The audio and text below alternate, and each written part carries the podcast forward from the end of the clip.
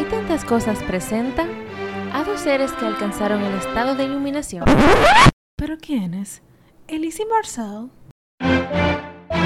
Jaja, Con este bla bla bla, aún no alcanzamos ni el nirvana. Imagínate, todavía vamos a terapia y demás hierbas. Vivimos en la incertidumbre de la vida diciendo que sí, aunque a veces quisiéramos decir que no. Por eso dedicamos este podcast para abrir el espectro a la vida. Y en este viaje nos preguntamos si tenemos esa tan llamada libertad de ser. Bienvenidos al episodio número 18 de Hay tantas cosas. Sí. Hola Elisa, ¿cómo estás? Aquí, sentada. Ok. Bueno, hoy vamos a hablar de algo que nos encanta, que es hablar de libros. Sí, mi tema favorito. Sí. El día de hoy, pues, hablaremos de Comer, Rezar, Amar, o en su versión original, Eat, Pray and Love, de la autora Elizabeth Gilbert. Gilbert. Ok. Yo decía Gilbert. Bueno, en español, inglés. Sí. Bueno, para los que no sabían, este libro es una autobiografía de una etapa de su vida en específico, por la cual ella viaja por tres extraordinarios países y divide el libro en, en 109 historias o avalorios Sí. y cada uno de los países pues en 36 historias. Realmente es un libro muy bueno. Sí, entonces antes de irnos vamos a aclarar un poco lo que es el avalorio, Claro. que son unos collares de cuentas que se llaman japamala, que creo que tienen ese nombre más común.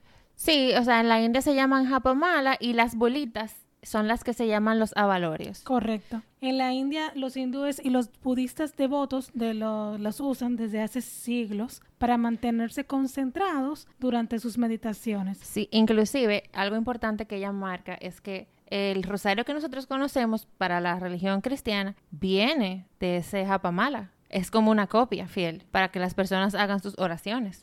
Lo- yo creo que el rosario tiene menos cuentas. Tiene 100. Sí, eh, sí, 100. Tiene 100 y este tiene 109. Ujú. Bueno, 108 para las repeticiones y un 9 para el agradecimiento. No, ese me encanta porque Sí. cuando ella se pone a describirlo, decía, pero ¿y por qué será ese? Ah, sí. ¿De Y que un será? botón. Uh, será como el que le ponen a la ropa, que es un botón. El que sobra, por si acaso se rompe o lo que sea, pero resulta que la bolita que es el avalorio, el 109, es la que se usa para el agradecimiento, para agradecer a sus maestros, lo que sea, de esa religión. Pero nada, en e- este libro tiene vida propia, como bien dice la misma Elizabeth, pues ella en su, en su edición especial del aniversario número 10 del libro, ella lo menciona, que ya el libro no le pertenece, ciertamente, Es sino como un patrimonio. sí, que de hecho muchísimas personas se tomaron el atrevimiento sin pedir el, copy- el, el permiso, como dice ella, de hacer hasta tours con ese nombre. Come, ama y reza. Ah, o sea, como por ejemplo una agencia que Sí. haga un tour, vámonos para Italia, después vámonos para India y después vámonos para Indonesia. O hacían, qué sé yo, tours, come, ama y no sé. Reza. Y, y- y camina. como- Bebe. bebe, exacto. Entonces ella dice como que el nombre del libro fue usado por muchísimas personas o variedades del de los cuales ella nunca se vio lucrada de nada. No, de nada. y el libro ella lo, lo, en su décimo aniversario, ella dice que fue realmente un, un atreverse a vivir. Que ella lo vio así, como cuando ella lo releyó, dice, wow, fue un atreverme a vivir. A vivir Claro, esas- porque, eh, bueno, muchas veces ella llega a los países sin ni siquiera saber para dónde va. Sí, totalmente. Y algo que ella dice, que ella no cree que estemos en esta tierra para sentirnos constantemente enfermos o hastiados o tristes. O sea, como que eso no es el objetivo ni el propósito. Ni hastiado, ni cansado, ni... Sea, más adjetivos negativos que positivos. Y ella menciona también que, que, ella que en el libro ella dice que tiene 35 años, se sentía vieja y ella, no creo que tampoco estemos aquí para sentirnos mayores de lo que, aún so- de lo que somos. Exacto. Sí, o sea, como que, wow, sí, de qué belleza, como que ella releyó el libro. Sí. No, de verdad que el libro lo recomiendo. No, uno de mis favoritos. Es muy bueno. Yo tuve mis temas al principio de la lectura y yo dije, conchale, no quiero leer este libro. Pero de verdad me arrepentí. es un libro muy bueno. Bueno, ya yo lo he leído como algunas tres o cuatro veces, creo, y me parece fantástico. Bueno. Cada vez que lo leo me lo encuentro, wow, pero Con algo bello". nuevo. Sí, sí. Bueno, yo, ¿qué te digo? Lo leí casi hace como 10 años. Yo lo compré en el mío como en el 2010, estando yo en la universidad. Y luego, bueno, ahora. lo leí ahora, obligado. ¿Viste la película? Pero vi la película hace mucho. Sí, claro, cuando salió igual que yo. Sí, es buena, pero en nada se parece. O sea, es como un pequeño ápice del libro. Totalmente. No es nada, o sea, hay que leer el libro. Sí, sí, sí. Y vamos a empezar con el libro ya, porque nos, nos encanta, se nota que nos encanta. Exacto. Pero antes de empezar con los países que ella, que ella visita, Ajá. podemos empezar diciendo todo lo que ella pasó para llegar a esos viajes. Sí, bueno, para mí, personalmente, es como, bueno, no es para mí, es eso. Ella anda por ahí primero para superarse, para, o sea, para conocerse y demás, pero también ella está en la búsqueda para conocer lo que es el placer, eh, también la espiritualidad y el equilibrio. Y como ya mencioné, como que para conocerse a sí misma, en- enfrentando ella misma sus miedos, porque ya se fue sola por ahí. Totalmente. Pero ese origen de eso que a lo mejor puede verse a, a primera vista como que, ay, come a mi reza. Wow, no. Todo tiene un origen Sí. de esa noche del baño. Y un origen oscuro, exacto. Sí, de cuando ella... Tocó era- fondo. cuando un ser humano toca fondo y se atreve a subir la superficie y a hacer el camino. A lo cual el camino no fue para nada fácil. No. Es que ya el punto cuando Elizabeth decide de que ya yo no estoy feliz, ella tiene un montón de tiempo sintiéndose infeliz. Y la verdad ella ni siquiera sabe por qué. Porque ella tenía todo lo que se suponía que debía tener a su edad. Exacto, ella estaba casada, era exitosa profesionalmente, tenía una casa. Dos casas, una en Manhattan Ah, y bueno, otra en y su apartamento y, y una casa grande que, bueno, era como que recién habían comprado esa casa, eh, o sea, Tenía ocho años, ocho años con su marido, seis de casada. Y ella decía, bueno, ya llegó la hora de buscar un bebé. Y ella lloraba todos los meses cuando ella veía su periodo. De que, ay, no estoy embarazada, qué felicidad. exacto, pero entonces lloraba también de depresión porque se fue dando cuenta que eso no era lo que ella quería. Cuando ella llegó al punto ya que no había retorno, ya ella tenía 47 noches Llorando llorando, seguido. escondiéndose en el baño a llorar, a moco tendido, como ella dice. Se iba escondida de su esposo a llorar al baño. Es que, como yo dispuse, Elizabeth tenía pasión por otras cosas que no eran precisamente eso que ella llevaba viviendo. No, al momento de darse cuenta, pues realmente ella fue muy valiente. Porque yo te apuesto que quizá ella no ha sido la única que le ha pasado lo mismo. Quizá muchas también se han levantado y se han, y se han, o sea, han hecho lo que quieren y dejan de vivir una vida falsa, pero muchísima gente se queda. Totalmente. Es que ella no sabía cómo ir por su vida. O sea, ella sabía que lo que ella tenía no era lo que ella quería. Ella quería, lo único que ella quería era irse sin molestar, escondiditas, para no perturbar a nadie. Y ya. Sin hacer ningún arboroto ni nada, pero no fue así. No. Porque nos olvidamos que nuestras acciones afectan al colectivo, querramos o no, o sea, eso pasa. Sí. Y volvemos al episodio del baño, Marcel. Para mí definitivamente es uno de los más trascendentales. Trascendentales Sí. de, del libro, que es cuando ella está, bueno, llorando en el baño Para mí es un momento de rendición y completamente. se pone a orar. Sí, oye, oye lo que ella dice. No soy una experta en rezar, como sabrás, estoy hablándole a Dios, ella Sí. dice. Pero por favor, ayúdame, necesito desesperadamente ayuda. No sé qué hacer, necesito una respuesta. O sea, ella se rindió, como quien dice. La respuesta que le dan me encanta. Sí, Liz, vete a la cama. vete a la cama. A mí me llama mucho la atención cómo ella recibe esta respuesta, pues no fue una respuesta como se espera que venga de Dios, que sea, que sea una voz celestial que te hable desde arriba y desde afuera. Con Total- un plan de, de vida. Ajá, totalmente diferente, inclusive. Fue una voz que ella le identificaba como su propia voz que vino desde adentro. Y le dijo, Liz, vete a la cama. El Dios que vive dentro de ella, que ella nunca Había accesado. se había dado la oportunidad de accesar, de hablar con, él, con ese... O de escuchar. Porque- Sí, porque él hablaba. Exacto. De escucharlo. Entonces, vete a la cama, que era en ese momento como su solución más disponible. No, más- es que esa era la solución más sabia en ese momento, porque Claro. la solución te la van dando de acuerdo al momento presente, no de que el futuro, no, tú lo que tienes que hacer es divorciarte. No, lo que ella necesitaba en ese momento era simplemente dormir. irse a la cama a descansar, dormir para, para el fuerte que venía después. Como, mis- como mismo dice el libro, La auténtica sabiduría te da una única respuesta posible para cada situación. Para cada situación. Y aquella noche volver a meterse en la cama era la única respuesta posible, porque dime, ya a esa hora tú no vas a resolver absolutamente nada. No te vas a ir corriendo. Dame divorcio de ti, me voy. No. Y a todo esto, no fue que se lo dejó al marido al otro día, pasaron otra, unos meses más en los cuales ella se atrevió a pedirle el divorcio. Sí, no, y que ese divorcio duró muchísimo.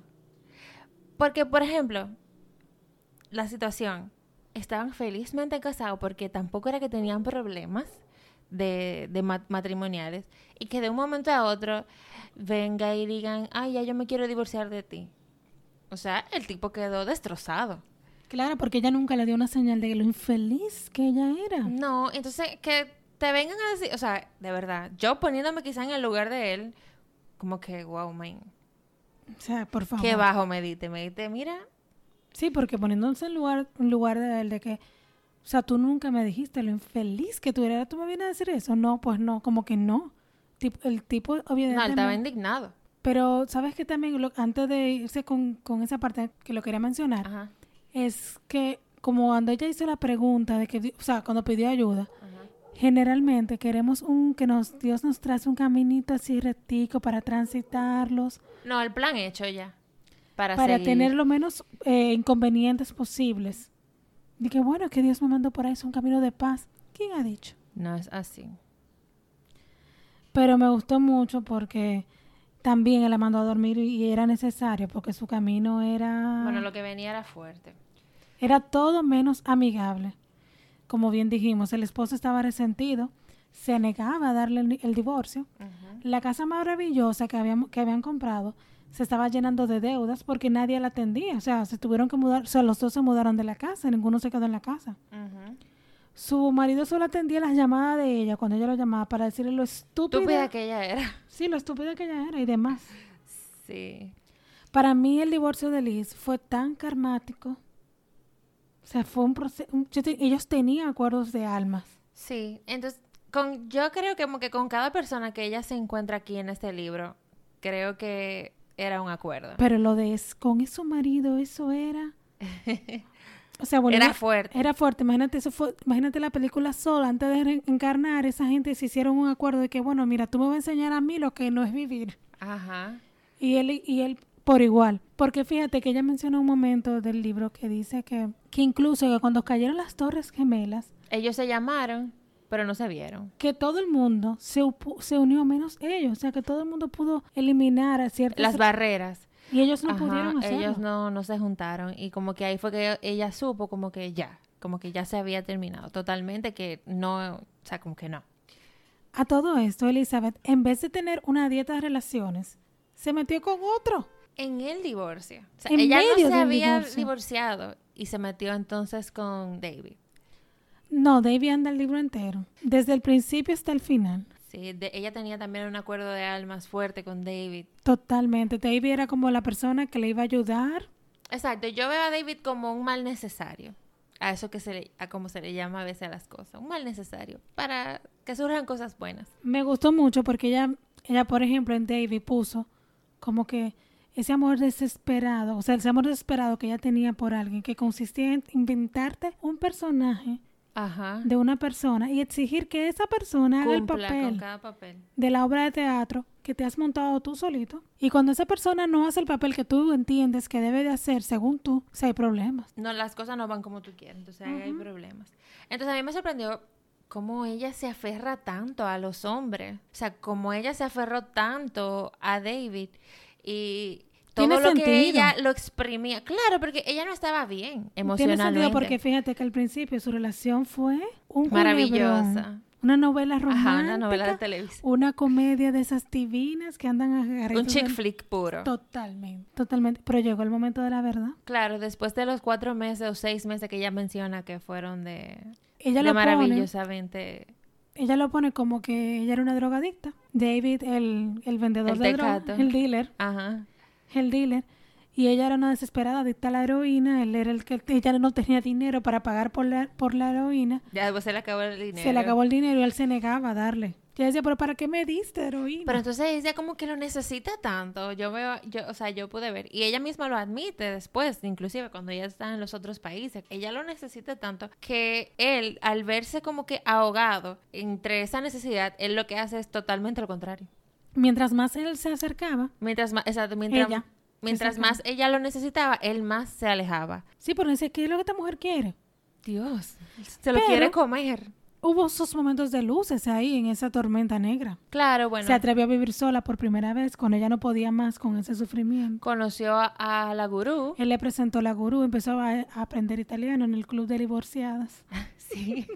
O sea, como que de verdad, como que todo fue un propósito. Me daba mucha risa porque cuando ella vivió sola, luego de separarse de David, bueno, una separación intermitente, porque ellos como que se arreglaban Sí, ellos volvían y se arreglan un tirijala, como se dice Sí. en buen dominicano. y ella tenía, cuando ella se atrevió a vivir sola, ella tenía una bolsa de, de agua caliente que la acompañaba en las Ay, que se la regaló su, su hermana, yo creo. Sí, me dio mucha risa de que para que no se sintiera tan sola.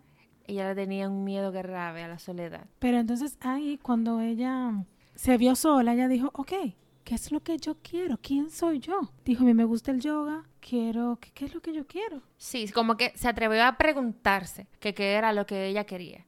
Porque ella vivía siempre bajo... Ella era un hombre, o sea, como ella se convertía en la pareja. Totalmente. A mí me llamó también mucho la atención una parte donde un desconocido, o sea, no era su amigo ni nada por el estilo, pero le dice de que cuando estabas en una relación con tu antiguo esposo, te parecías a él. De- hablabas como él, vestías como él, hacías todo como él. Entonces, cuando se metió con David, que era un junkie, actor y medio... Sí, sí, todo lo que él hacía, ella se convirtió en Ella eso. se convirtió en David se, también. se puso a hacer yoga porque David hacía yoga, pero bueno, lo bueno de todo esto que luego de, de esto ella vio que había cosas que sí le gustaba, como que, "Ay, mira, me gusta el yoga. Sí, se- y lo, lo, lo tomó como una costumbre y eso. Usó la gurú de David, Le- o sea, de- desde que la vio dijo, yo quiero tener una gurú. Sí, y ella no sabía de dónde había salido esas palabras. No, simplemente ella quería tener una gurú. Y en el libro hay varias cosas que a ella le surgen así, como que ella lo quiere. Y así, antes de irnos, de irnos a Italia, no quería dejar pasar ese momento, cuando ella ya empezó a la meditación, a trabajar con la divinidad, que a mí me parece extraño que ella nunca le pidiera a Dios que, les, que terminara ese divorcio. Ay, me encantó esa parte. Ella le decía, no, pero es que yo no puedo pedirle eso a Dios porque eso sería una falta de fe. O sea, ¿quién le dijo a ella? Su amiga le dice a ella, mira, eso no es cierto. Usted le puede pedir a Dios lo que usted quiere, es más, ahora mismo pídaselo. Y ella escribe una carta y finalmente cuando escribe la carta la llaman para decirle que finalmente se había divorciado, que podía hacer lo que ella quisiera con su vida. Claro. Entonces luego de ahí empieza ya la revolución Sí, de sus decisiones, de hacer lo que ella realmente quiere, que no era tener un hijo, porque ella dice que cuando la ilusión de tener un hijo le diera tanta ilusión como de irse para Bali a- Nueva Zelanda. o, o donde sea a entrevistar y hacer un informe de, de qué ella hice. No sé, pero De una cosa gigante, no sé, de un calamar gigante, Sí. una cosa así. Entonces ahí ella va a tener un hijo. pero mientras tanto, no. Nah.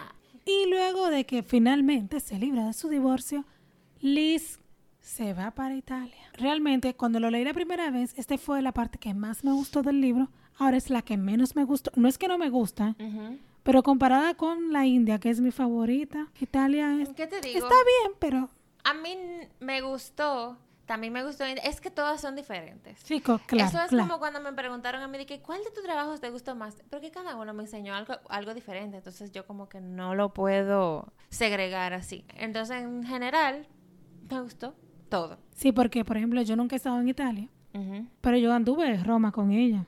Y yo dije, yo quiero ir para allá, yo quiero comer todo lo que ella está comiendo. No, claro, no, yo quiero hacer ahora el... Si me lo hubieses preguntado siete años antes, ¿cuál fue tu parte favorita, la ciudad tu país favorito? Yo te hubiese dicho Italia. Ay, no, mi amor, es que en Italia es para disfrutar, para eh, vivir el placer Total. a través de la comida, porque ya estaba en un celibato, o sea que sexo no, no había. Sí. Y hay algo que ella menciona, decía ella, ¿por qué aprender italiano? ¿Por qué no es mejor perfeccionar el francés? Y alguien le dijo, ¿para qué tú aprender italiano? Si nada más se habla en Italia. O al menos, o sea, como que si ellos conquistaran de nuevo a Ut- a Utopía. Exacto, como que si se hablara en más de un país, pero como solamente se habla allá, quizá no les sea tan útil, pero realmente es un idioma muy lindo. Sí, pero ella dice, ¿pero por qué tiene que ser todo tan práctico? O sea, como que yo quiero aprender italiano y ya. Para ella el italiano le parecía un gorrión cantarín, un truco de magia, una trufa, todo para ella. Eso es Máquina placer. Pepa, como ella dice en el libro. Sí. Pero yo creo que esa parte de comer era como que placer a mi gresa. Ajá, más, más así, más placer. Pero a pesar Pero de- que ya era comida. Sí, pero a pesar de toda la comida y todo el disfrute que ella tuvo en, en Italia, los llantos no la dejaron. Ah, no, lo que pasa es que ahí ella todavía estaba como con la depresión. Inclusive ella menciona que ella estaba medicada. Ella andaba medicada porque antes de irse, obviamente, ella toca fondo, fondo de que necesita ayuda, de que necesita psicólogo, pide ayuda a su amiga. Psiquiatra. Sí, exacto, la llevan a psiquiatra para medicarse y todo porque el divorcio, el divorcio le pegó bastante fuerte. Pero bueno, Pero ahí empieza ella poco a poco a eliminar los antidepresivos. Sí, me gusta mucho lo de la mascota, donde su más como que su libreta secreta donde ella habla Gracias con a Dios. ella tenemos este libro. Exacto, porque la libreta ella hablaba como si estuviese teniendo una conversación con Dios, en la cual ella le escribía y la libreta siempre le respondía Me encanta. con amor. Aquí estoy yo. Aquí estoy yo, yo siempre te voy a querer y aunque sigas así, yo también te voy a seguir queriendo. Ay, sí, bellísimo. Marcela, ¿a ti no te daban deseo de comerte todo lo que ella se hacía? Sí. Hasta los espárragos que ella describe en ese libro. Wow. Que la película no le hace nada justicia a todo lo que ella se come. No, una pasta tal alcachofa, a mí me dieron ganas de Ay, comérmela. sí, qué rico. Pero yo pienso que en Italia, ella llegó a Italia como que, consum como ella dice, consumida y un enclencle. Ella no sabía lo que se merecía y todavía, ella, ella como que más o menos todavía no sabía lo que se merecía bien. Pero en Italia ella se llegó más completa, o sea, como que se, se puso más grande, como ella engordó, En Italia ya por lo menos se dio el permiso de disfrutar. Se De reconstruyó no- a sí misma. Sí, se dio el permiso como disfrutar y de no sentirse quizá culpable por, por lo que él había pasado con su marido, por de- aunque bueno, en Italia es cuando ella termina formalmente ya con David a través de un correo electrónico que ella escribe que se pone mala y el pobre Giovanni le toca tragarse todo eso, pero Sí, Giovanni es su, su compañero de intercambio tándem. sí, de, de- de hablar. Él, él hablaba inglés, él practicaba inglés con ella y ella practicaba italiano. con. Italiano, exacto. Pero me encanta eso, cuando ella dice que en Italia ella se da el permiso de, de existir más. Sí, y también de estar más presente. Eh, en Italia ella tiene un breakdown, no de baño, sino de que ella le está pasando súper bien. Otra cosa que me encanta de ella es que ella hace amigos y como que buenos. Porque ella es buena. Sí, o sea, ella tiene buenos, hace como que amigos que van así como con ella, no... No sé si me doy a entender. Sí, que, que, que van con su vibra. Que vibran, exacto, que, que vibran junto con ella. Pero ella tiene su breakdown, que es cuando vuelve la depresión y vuelve la soledad. Porque ella vive sola en un apartamento. Ella cambió de país, pero sigue siendo teniendo la misma maleta emocional. Ajá, de, de soledad y eso. Pero hay algo que ella menciona, que ella dice que su vida realmente ya finalmente le pertenecía a ella, no a más nadie. No a más nadie. Como que ella tenía tanto tiempo sin conocerse, ya su alma realmente no aguantaba más. Y gracias a eso se atrevió a dejar cosas y dejar de hacer cosas porque ella tenía que hacer muchas cosas para hacer, según ella. Exacto, porque ella se, se describía a sí misma como que si ella pudiese dividirse entre muchísimas Elizabeth, entonces ay, esa, sí, esa, esa sí fuera ella. Ella quería ser la Liz omnipresente. Ella quería hacer para hacer. Y como ella dice, estudiar otro idioma que no era común, a lo mejor, comer todo lo que quería y atreverse a dejar de meditar, porque ella dejó de meditar allá. Durante todo ese tiempo. Sí, porque ella había aprendido a meditar ahí con, en New York con No, David. definitivamente Italia no fue para espiritualidad. No, ni no, nada no, por el no, fue puro placer. Fue puro placer de comer y según ella se describe como una glotona porque vivía comiendo. No digo yo después de todos esos meses durmiendo con algo caliente para Ay, que no, la yo no sé tú, pero yo sí quisiera hacer eso, como que ir a Italia caminar, comer, caminar, comer, caminar, comer, caminar, ver, hablar. Por supuesto. Pero de hecho, claro que sí. Y tirar besos como... Ah, Ajá, a todo el mundo. Hablar y, y yo no sé, aprender Pero- italiano. tú estuviste en Italia, Marcel. Yo estuve en Italia, sí, Pero, pero, no, comiste como ella. Sí. pero no, no, no fui a Roma. No, bueno, pero no importa porque ella estuvo en Nápoles. Sí, bueno, yo fui a Venecia y Florencia. Hermoso, de verdad. Entonces, Elizabeth en Italia se dejó acompañar a pesar de las tentaciones. Se acompañó, perdón. Elizabeth se acompañó a sí misma a pesar de todas las tentaciones. A mí me encantó algo de Italia, que es le bel far niente, que es el placer de no hacer nada, o lo bello de no hacer nada. Pero no, no es como ella describe, de que el placer de no hacer nada, de que tiraban un mueble viendo televisión. Es como eso del el sobremesa, el hablar, placen- sentir el placer de una buena compañía, de un buen vino. Me voy para Italia, loco, Ay, pasa sí, este ya. confinamiento. Y atravesamos, Marcel, para... Atravesiamo. Atravesiamo. Sí. Atravesiamo, ¿ah? Y la India. Yo, el capítulo de la India, yo, yo creo que tengo muchos años viviendo en la India sin estar en la India, personalmente. Es verdad, ¿por qué? Porque yo he aprendido a meditar, diferentes técnicas de meditaciones, sin tener que ir a un ashram. Ganas no me han faltado, pero... Ay, a mí eso del ashram no sé, porque es que Yo ellos, esta- ellos mencionaron ratones ahí y yo como que... No, ahí se menciona todo tipo de animalitos. Pero hasta tuve una vez una tentación de irme a un ashram por 10 días, creo que era un retiro de no hablar nada, así como Elizabeth. Pero no sé qué pasó. Pero así como que también he conocido muchos guruses. ¿Qué te digo? De la India, cuando lo leí la primera vez, no entendí ni media cosa. Ahora todo me hacía sentido, 100%. No era que no había escuchado nada, ya lo había escuchado todo, pero cuando lo leí la primera vez, yo no sabía nada de lo que estaban hablando. Yo menos. Yo ni sabía lo que era un ashram. Yo tampoco. ¿Qué yo qué es eso? Un ashram. Exacto. Una gente- Pero no, y así como que conocer el yoga, esa unión entre el cuerpo y la En lo que mente. realmente es el yoga, Sí, ella habla de eso, lo que realmente es el yoga, que no es todo hatha yoga, por Dios. Que no solamente son las posiciones, o sea, es más profundo de ahí. Sí, lo, se usa generalmente es para tú preparar el cuerpo para el momento de la meditación. Y así como que también la definición de lo que era un gurú, que yo ni idea tenía, lo usamos así ahora como que ese es el gurú de la qué sé yo qué. Pero un gurú son, Maestro Como ella- espiritual.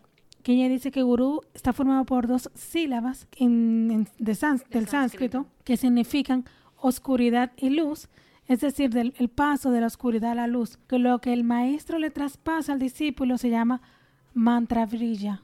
Mantra brilla, no sé si lo estoy diciendo bien, Ay, yo no sé. que es simplemente la potencia de la conciencia iluminada. Ay, Dios mío, pero mira, es que me siento mística. No, la parte de la India realmente es bastante mística, incluyendo Mi favor. todas las experiencias que ella vive. Que, dicho y sea de paso, en la película absolutamente nada que ver. Ella la presenta como una lloradera eterna. Era simplemente que para mí en la India Liz empieza a tener experiencias con la divinidad y, lo, y que descubrió que Dios realmente está aquí y En- ahora. Aquí y ahora, solamente todos en, los el presente. lados. Y en el presente. Y en toda criatura, todo ser, toda cosa, todo. Y dentro. No, y para mí, y me, me gustó mucho que cuando ella llegó, la meditación para ella era un campo de batalla. No, ahí yo fue donde yo me sentí más identificada con Liz. y con todo el mundo que le daba trabajo a la meditación.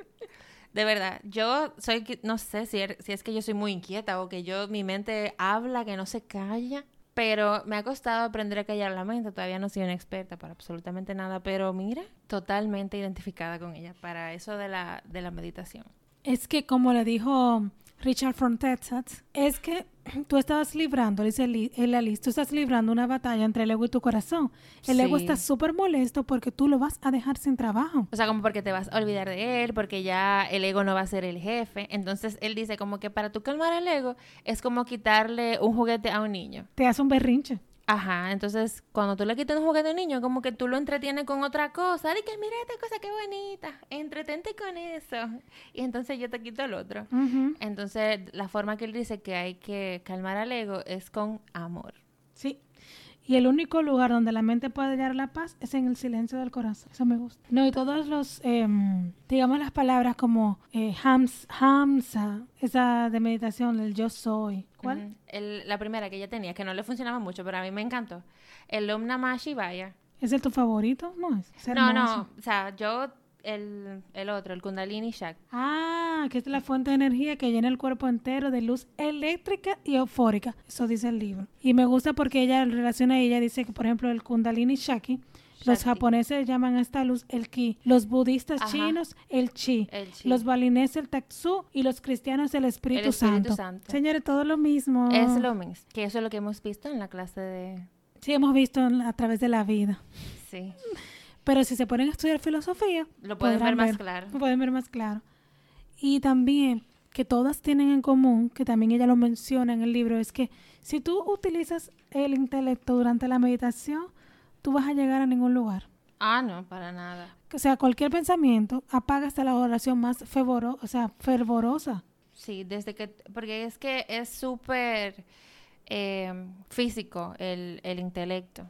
Como que es corto. Es corto de mecha. Como que está en el cuerpo. No va más allá. No, porque necesita una evidencia. El intelecto necesita una evidencia. Y me gusta mucho también que en, en la India, Liz tiene varios procesos importantes. Para mí el primero fue que el baño la siguió persiguiendo Sí, en la India en también. la India y se tenía que ir escondida para no despertar a sus compañeras. Finalmente se despide de David emocionalmente. O sea, no por email como en Italia, que ya se despidió de él o que ella no más. No, porque David la acompañó también allá. Y también la hizo vivir, eh, bueno, ella se hizo vivir a causa del recuerdo de David ese mismo infierno que ella tenía en Italia. Sí, y de hecho cuando Richard le dice a ella, oye, si tú quieres extrañarlo, extrañalo. Extrañalo. Si tú quieres amarlo, ámalo, mándale luz. Mándale luz, mándale Cuando amor. ella aceptó que ella simplemente, sencillamente lo amaba, o sea, todo cambió. Sí. O sea, sí, lo amo, lo quiero, te mando luz, te amo y te quiero. Y en ese momento se liberó un hueco en su vida y pudo entrar Dios por ahí, finalmente. Pero también me gusta algo mucho que cuando él le dice todo eso, él dice, dame una fecha exacta para dejar de sufrir, por Ah. favor. Sí, él se burlaba un montón de ella, pero le ayudó mucho. Sí, claro. Otro momento importante fue cuando ella se perdona a sí misma en la azotea. Sí. Wow. Que la lleva a su amigo El, neozelandés. el neerlandés, Neerlandés. No sé cuál. El, ay, yo no sé. Está neerlandés, Sí, que también era poeta. plomero. Plomero. Plomero no era, yo no sé. Ay, escritor, yo creo que era Escritor, poesía. plomero, todo. En el- la película lo ponen como si hubiese sido Richard, pero no es Richard. No, no es Richard. Y la lleva a la cúspide de la ashram y dice, hasta que tú no te perdones, tú no vas a bajar. Y le dio un foco. Sí, para que se iluminara. Ajá. Fue, fue para mí uno de los momentos Cus- más cruciales de la India. Me encantó. Cuando ella se perdona, yo me sentí tan identificada. Sí, porque ya al final, ella se, la, razón por la cual ella se perdona es porque se sentía que no podía ser completamente feliz porque sentía que una culpa tan grande por lo que ya le había hecho a su ex marido, no nada que ver con David, sino a su ex marido, que si vieron la película es que en la parte en la cual ellos se ve hablando con él en la boda, una cosa así. Sí, sí. Pero, o sea, el encuentro que ella tiene con, con esa alma es una cosa fantástica. Para mí es fuera de este mundo. Fue fuera de este mundo, porque ella estaba ahí, no estaba ahí, era ella, no era ella, él, era él, no era él. No, no, no. Te digo, la India para mí es... Ahora, yo dije, wow, como ella dice, como que ella sintió la luz azul que se representa como por lo divino, algo así, como Dios, la luz azul que se entra por el cráneo. Yo dije, wow, yo no sé, nunca he sentido una luz, un color. Ella estaba en un ashram trabajando su vida, viendo su oscuridad, viendo su sombra. Evidentemente, en algún momento tú vas a ver la luz. Sí. No, Yo- pero como ella lo, lo plasma en el libro, tan tangible, le dio Sí. trabajo, pero fue tan tangible. O sea, como que ella pudo estar totalmente presente en esas, en todas esas experiencias. Lo acabas de decir. Ella estaba presente, Sí. perdonándose.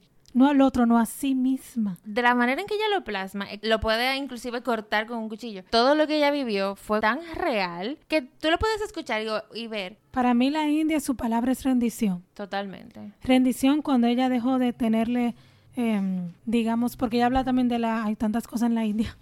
Sí, uf. Ella habla de la Guru Gita, que es un canto de una hora y media que ella no lo soportaba. Y cuando ella le cambió la mirada, la- que lo vio como una oración para su sobrino, todo cambió. Ay, esa parte me A mí me encantó. encantó, me sentí identificada. eh, cantar el gurguita le daba mucha sensación de, de calor, le daba de todo. Entonces, al final, ella... Bueno, esa parte me dio demasiada risa porque ella dice que ella tenía que estar en el... Guru Gita. Ella tenía que estar ahí porque ella se había negado a ir, inclusive había pedido permiso a un gurú para ella no ir. Entonces, el gurú le dice, bueno, si si de verdad te está haciendo tanta resistencia porque algo porque algo está haciendo. Entonces, el Guru Gita, no, es que no, no, me acuerdo bien cómo era que se dice, era eh, un cántico o una conversación entre Shiva y, y, Shakti, algo así. Conversaba, que son dioses hindúes, conversaban sobre, lo, sobre los placeres del universo, una cosa así. Y que es sanador. Entonces, ellos tenían que cantar los ciento, ah, no sé, 108 cánticos que tenía ese libro. Entonces, a ella le daba sudor, le daba incomodidad, le daba de... Al final, ella se cae de un segundo piso porque ella tiene que ir a cantar. Dicho y sea de paso, este cántico se lo hacían a las 3 de la mañana, todos los días. Entonces, ella tenía que levantarse a las 3 de la mañana. Entonces, en ese día, la, su, la compañera de cuarto la había trancado. y ella tenía que irse obligado y ella se tiró del segundo piso, se llevó un pie y se cayó de espalda en una acera. Y Yo no sé cómo ella pudo pararse al caerse de espalda en un segundo piso, pero el punto es que ella llegó. Ella estaba, ella estaba terminada a ganar la batalla a la guruguita. Ajá, el punto es que ella llegó y ahí eh, se lo dedicó, creo que fue a su sobrino, para que su sobrino pudiera dormir bien. Sí, porque ella decía que el sobrino tenía problema de dormir y ella lo quería mucho y se lo dedicó al niño. Y cuando ella vino a ver, ya se había terminado el guruguita, ella estaba feliz, ni siquiera sintió el tiempo. Pero mira, vamos a atravesarnos. Atravesamos. Atravesamos. Atravesamos a la Indonesia porque mi amor nos dejan en la India. Bueno, yo le había dicho a Elisa que debíamos de grabar un episodio para cada país porque realmente es mucho. Este episodio es largo porque el libro pero divino. es divino, pero vale la pena. Entonces, atravesamos a la Indonesia a la Indonesia, que ella dice, me siento distinta desde la cabeza hasta, la entrepierna. Entonces, ella llega a Indonesia sin saber a dónde va. Ah, no, esta es mi menos favorita. Indonesia es chulo. Sí, es chulo. Es bastante histórico. la India a mí me, me identifique tanto. A lo mejor dentro de 10 años me va a gustar la Indonesia más. Bueno, porque nos va atravesando, son etapas. Entonces, en la Indonesia, eh, ya ella va ya, porque como ya ella se siente plena, ella va en busca del equilibrio. Pero me da mucha risa porque ella dice que ella ni, que hasta ni ella tenía mucha idea de lo que iba a hacer en Indonesia. No tenía la menor idea de lo Solamente sabía que iba a ver al curandero que Tut Lier, Que Tut Lier. Entonces que Tut le había dicho hacía ya dos años como que ella iba a volver porque lee la mano. Me encanta. Yo sentí tanto, no, no sé ni siquiera qué fue lo que sentí cuando yo estaba leyendo de Ketut, pero me dio tanta, no sé si nostalgia, compasión, no sé. Pero me encantó ese, el personaje de Ketut. Hacía dos años le había dicho que ella iba a volver y, le había dicho de todo. Eso sí se ve en la película. Sí, al principio. Lo ponen al principio de la película. Y al principio del libro también. Sí, sí. Pero lo que no se explica bien que ella conoce a Ketut en medio de su divorcio. Ah, es en medio de su divorcio. Yo creo, ¿no? Sí, yo creo que sí, porque ella la mandan para Indonesia. Sí, la revista de donde ella trabajaba. para hablar de Ketut y de otras cosas. Entonces ella le dice a ella, vas a tener dos matrimonios, uno largo y uno corto, y luego vas a venir aquí a verme. Yo te enseñaré todo lo que sé y tú me enseñarás inglés. Sí. No pasó. No, porque que tú lo único que quería era compañía, y conocer del mundo, porque él no había salido nunca de Ubud. Ni de su Porsche, como, como dicen, como ni de su patio, ni de su... Galería. Galería Porsche, dicen en el libro. Sí, un Porsche. Su, patio. Sí, sí, de, su ahí, de su, del frente de su casa. Ajá. Él solamente salía a ceremonias como la que ella habla. Entonces que tú era un curandero adivino de manos. Lo primero que ella intenta hacer, obvio, cuando llega, es como que, alguien conozca que tú. Lo busca, que alguien lo busque, le busque donde está Ajá. Bueno, gracias a Dios de una vez lo encuentran, se encuentran solos.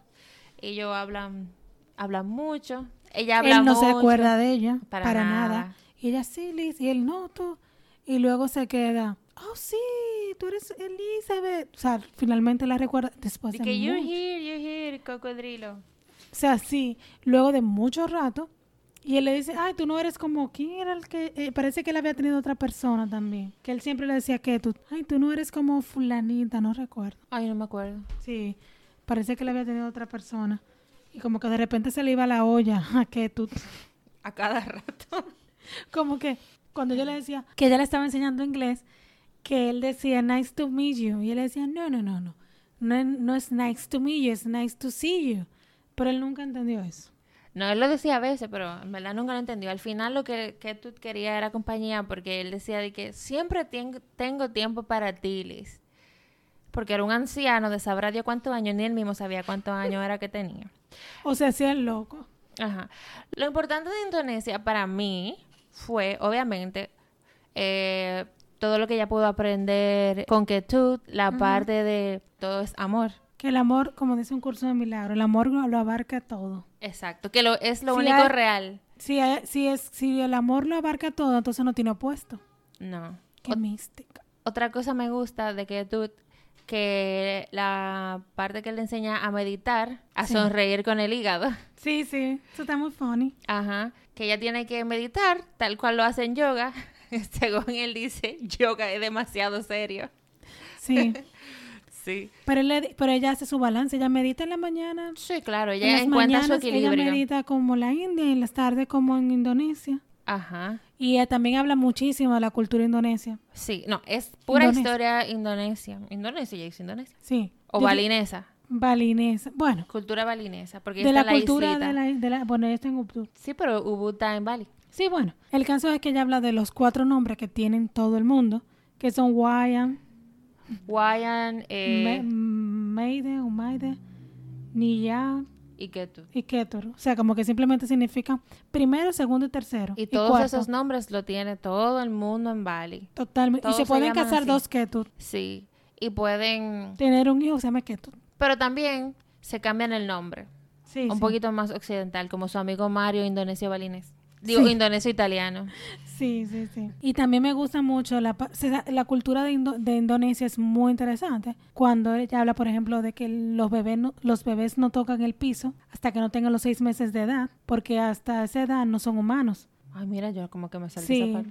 Yo me acuerdo que ella fue a, a ese, digamos, ritual que tenían que iba a oficializar Ketut y en ese ritual ella van a poner un niño en el piso y entonces ahí le explican a ella que los niños son dioses hasta los seis meses. A los seis meses pueden tocar el piso. Oh, wow.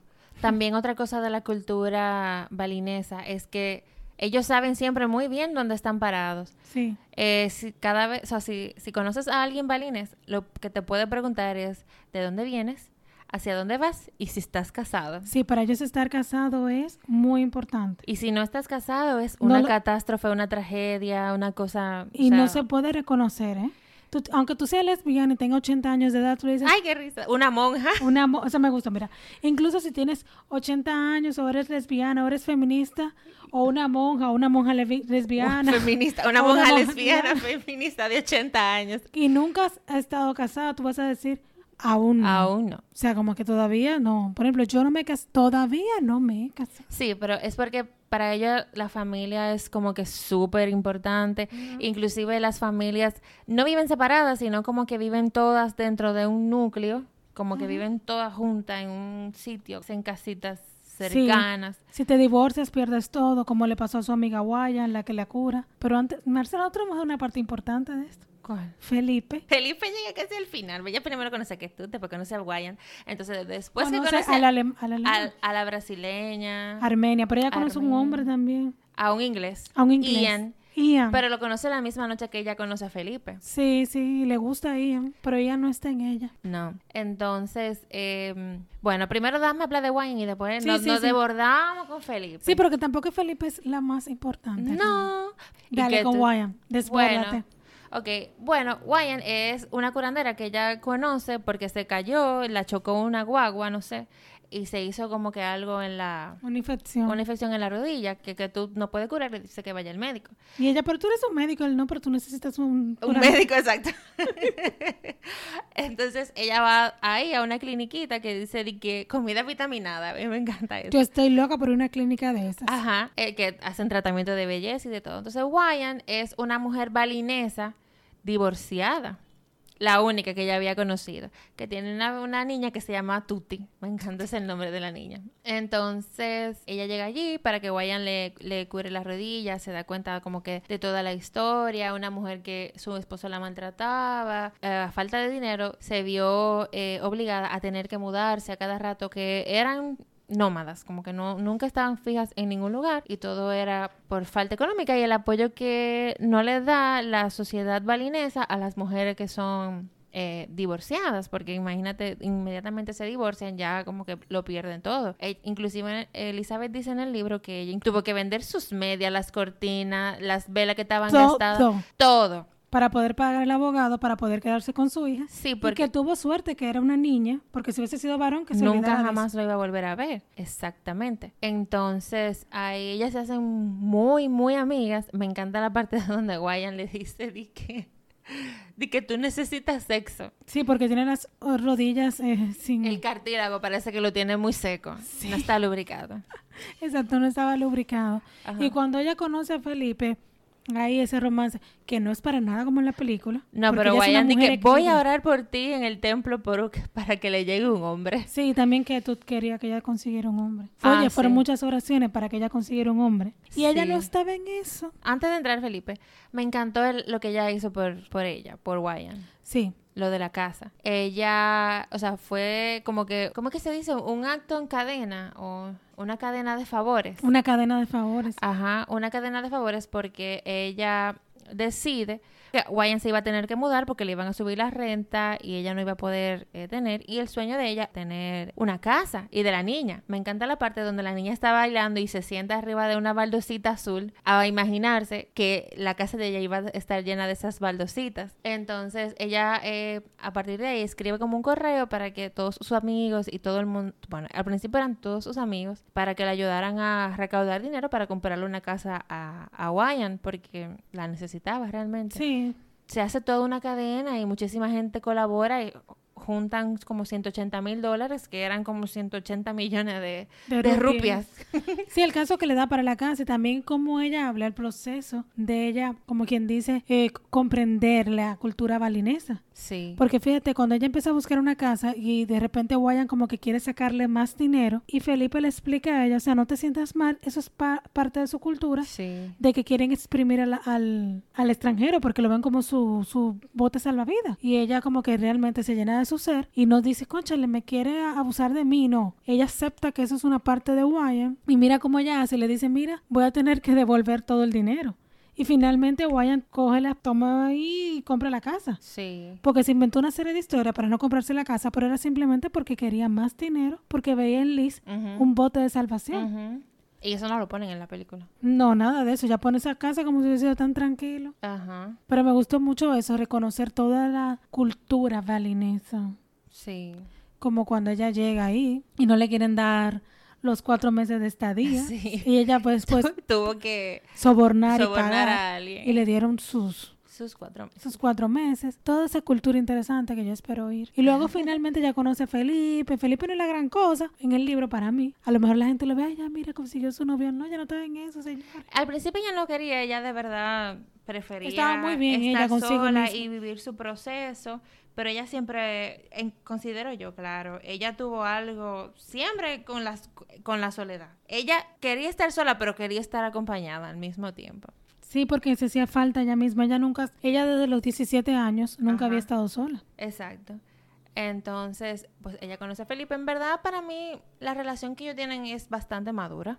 Sí. Nada de intento ni nada. Como que todo fluía entre ellos. Sí, había como un flirting y todo como que encajaba súper bien. Compactaban ellos perfectamente. Me encantó. Él le pregunta di que, ¿tú quieres tener algo conmigo? Sí, fue super straight, como que sin dar muchas vueltas. Es que dime, él le llevaba, ¿cuántos años que le 20. llevaba? Él era súper maduro, él era un hombre que ya sabía, entiendo que ya sabía que era lo que quería y ella era la que estaba ahí dando palo a ciega, pero bueno. Sí, pero como él se atrevió, a, hacer- o sea, como que tú quieres tener algo, tú quieres Sí, porque tener ya algo conmigo. estamos aquí, vamos a dejarnos de rodeos sí, ni sí. ridiculeces y de intentar besar y no sé qué.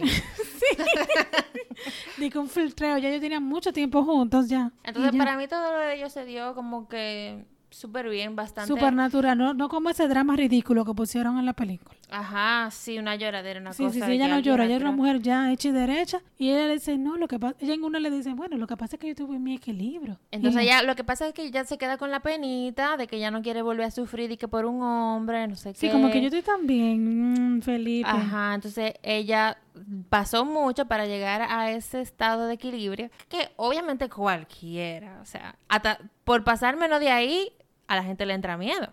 de enamorarse a través de alguien, de un hombre o lo Pero que sea. súper en chilling. una relación. Pero lo de ellos fue súper chill. Y él le dice ya a una, mira, ya, la vez le dice, vámonos a la cama. Ay, o sea que ya.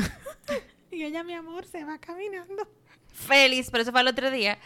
Esa parte me dio demasiada risa porque al- a, la noche anterior él le dice di que como que... Sí, le pregunta, ¿tú quieres tener algo conmigo? Ajá, ella le dice que no.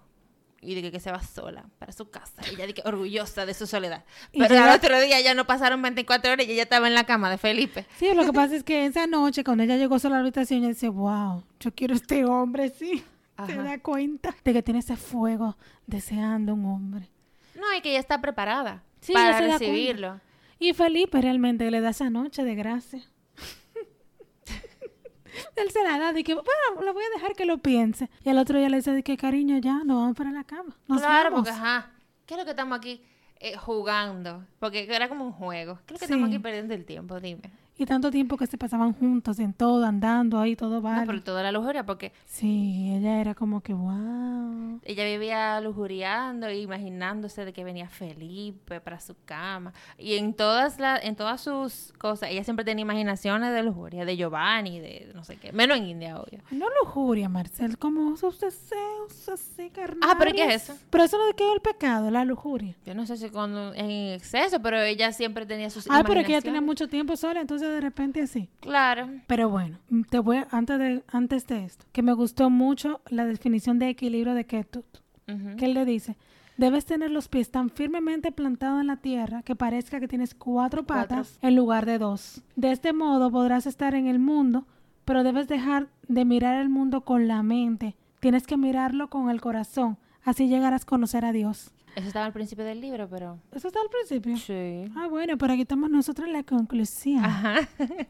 Pero a mí, Pero sí, ¿no? voy a confesar Buenísimo. que este viaje de Liz para hallar el equilibrio me pareció fantástico. Este fue el Fantástico. camino que ella encontró.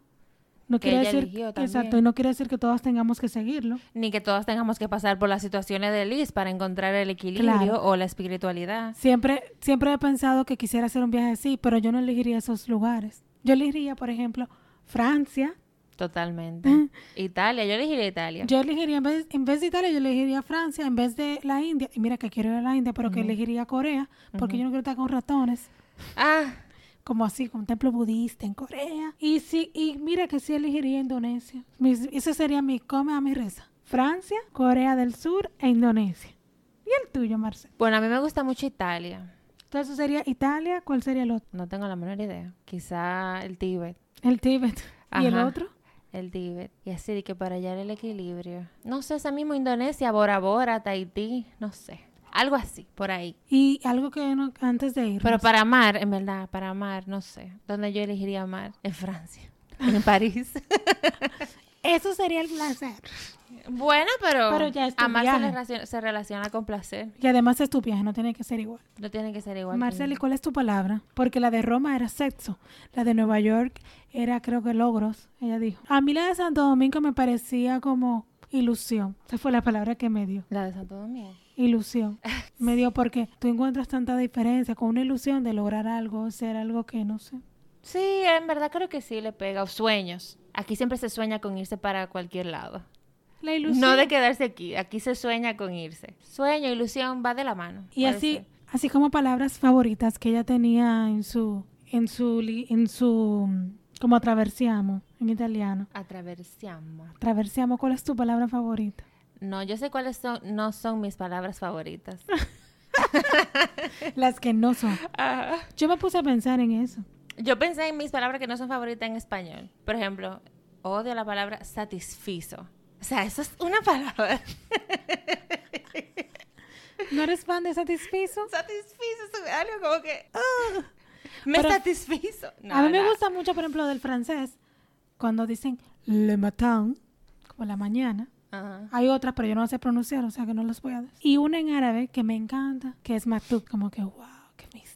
Yo no he llegado a... No sé cuál es mi palabra, la pensé. Yo también, pero en español no tengo ninguna tampoco, No sé cuál es mi palabra. ni en inglés menos. Creo que tenía una palabra favorita, pero se me olvidó. Este ha sido el capítulo más largo y más entretenido. Mira, wow. bueno, no sé en cuánto va a quedar edición, pero sí, tenemos una hora ya aquí hablando. Eh, Se nota que nos gustó el libro. libro apasionadamente. Y eso, que dejamos muchos detalles. Pero quisimos así como que resumirlo lo más posible. Lo más posible, pero, colorín y colorado. Este cuento ha terminado. Gracias, gracias por escucharnos. Gracias. Bye.